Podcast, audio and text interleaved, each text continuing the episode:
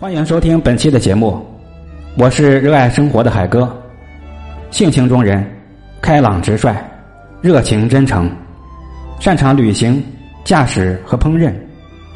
我在喜马拉雅电台独家签约录制了十个专辑，四千多期节目。我的初心就是在分享节目的同时，在听友粉丝中遇到一位真正志同道合、热爱旅行、美食、音乐。人品端正、言行一致的知心爱人，风雨同舟，永结同心，携手走遍天下，无悔余生。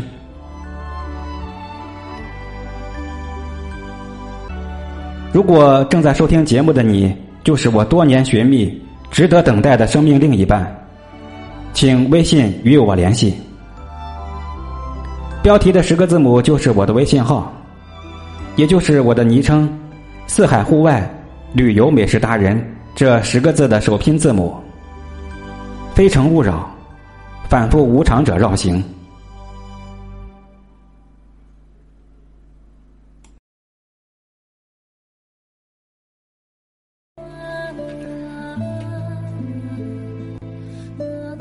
本报九月十日二十一时，阿尔金山专电，特派记者邓志勇。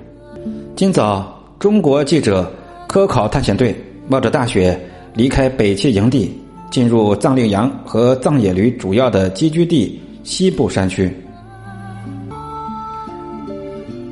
九月十号上午，我们在一个名字叫三爪山的地方，天空突然下起了鹅毛大雪。张主任和我们打趣道：“你们真是阿尔金山的贵人啊！金秋的第一场雪被你们遇见了。”洁白的雪花很快就漫布了整个山野，到处都是白皑皑的一片，大地荒原，银装素裹。我真担心这雪要是下个不停，恐怕我们就很难行进了。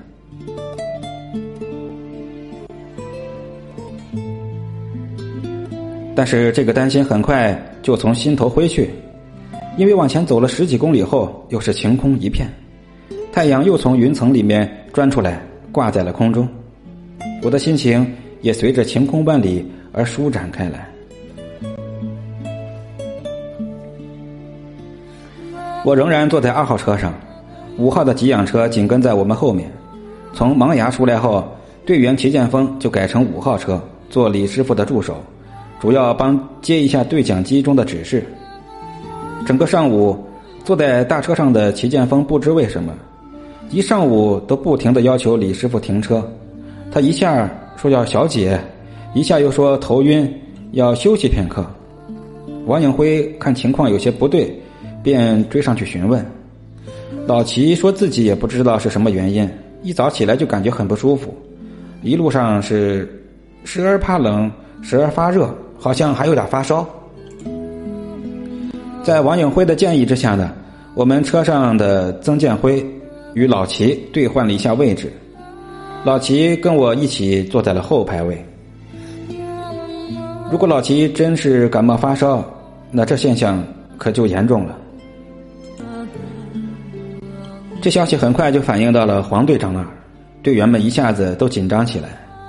谁都知道，现在每个队员的身体情况都关系到整个队伍的行进，谁也不能丢下谁。黄队长为老齐把了一下脉搏，说：“没事儿。”正常的高原反应，这点小问题别放在心上，吃点感冒药就好了。黄队长又特意的交代所有队员不要将此事放在心上。车队继续往前走，坐在我旁边的老齐显得有些无精打采，比前几天的精神状态是差了很多。我摸了一下他的额头，又摸一下自己的额头。他可不像是发烧的症状，但是有点热。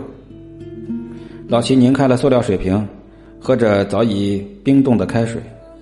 我见他这个水瓶还是在吐鲁番我们最后吃拌面的那家饭店买的，我心里感觉有点不对，他怎么还能喝冷水呢？我赶紧把自己装满一壶水的暖水瓶递给他，又拿出徐斌给我的感冒药让他服下。不久。他就沉沉的睡去。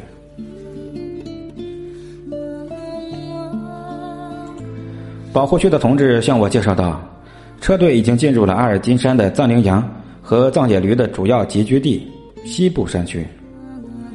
这个区域呢，曾经是各种野生动物的生存区，不过由于二十世纪九十年代的疯狂大采金，破坏了野生动物的生存环境，几乎所有的野生动物都迁徙到了生存环境更为恶劣的冰川地带。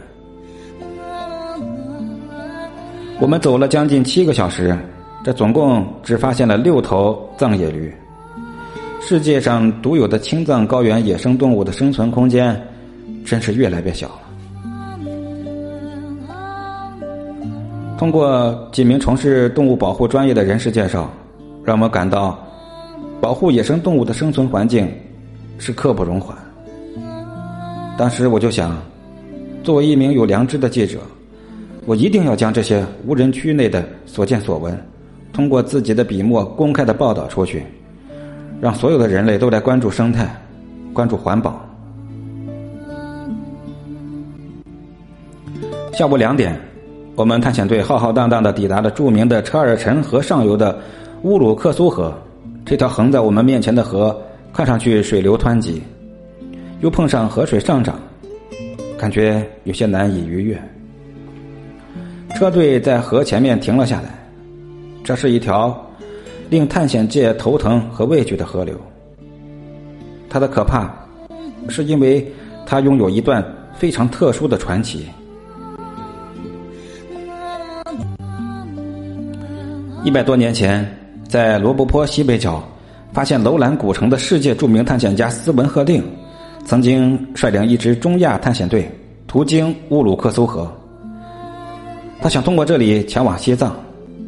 就是因为河水湍急无法渡过，最后他只好沿路返回新疆。从此之后，乌鲁克苏河就成了这条路上难以逾越的天险。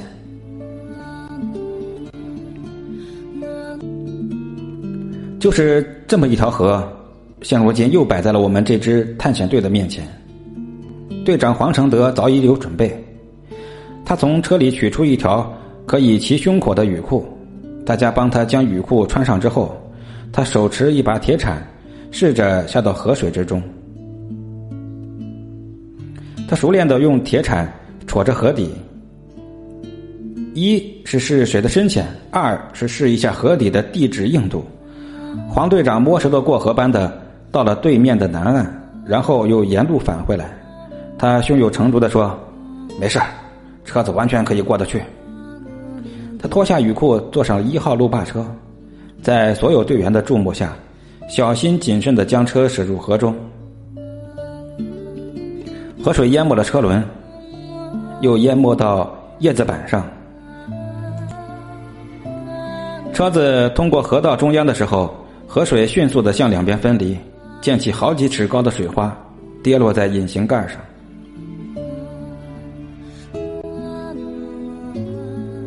黄队长沉住气，双手紧握方向盘，一加油门，好一个路霸越野车，一路咆哮着冲向对岸。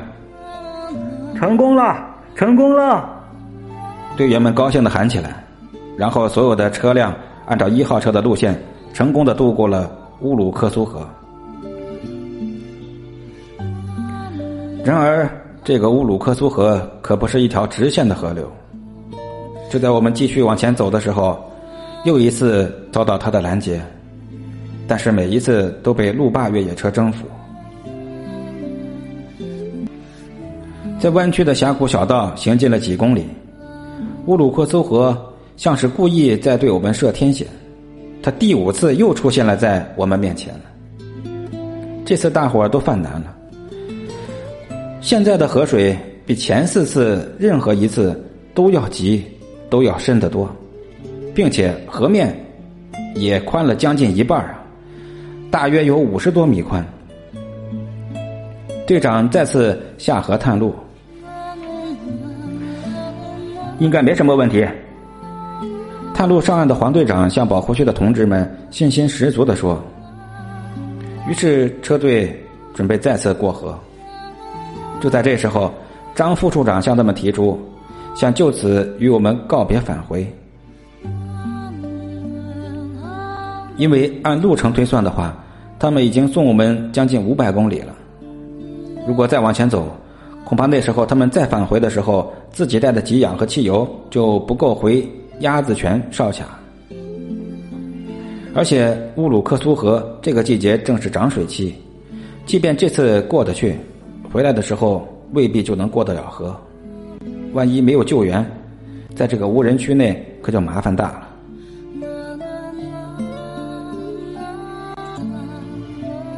张副处长的分析不无道理。所谓送君千里，终须一别呀。我们迅速的卸下给养车上的一小铁桶汽油，给他们返回用，然后双方就在乌鲁克苏河畔拥抱而别。目送载着保护区四人的越野车消失在我们的视线，队员们心中好不难受。几天来呢，他们与我们同吃住。给我们讲解阿尔金山的情况，跟我们一起干活，一起共度艰难险阻，多么好的兄弟，多么好的朋友啊！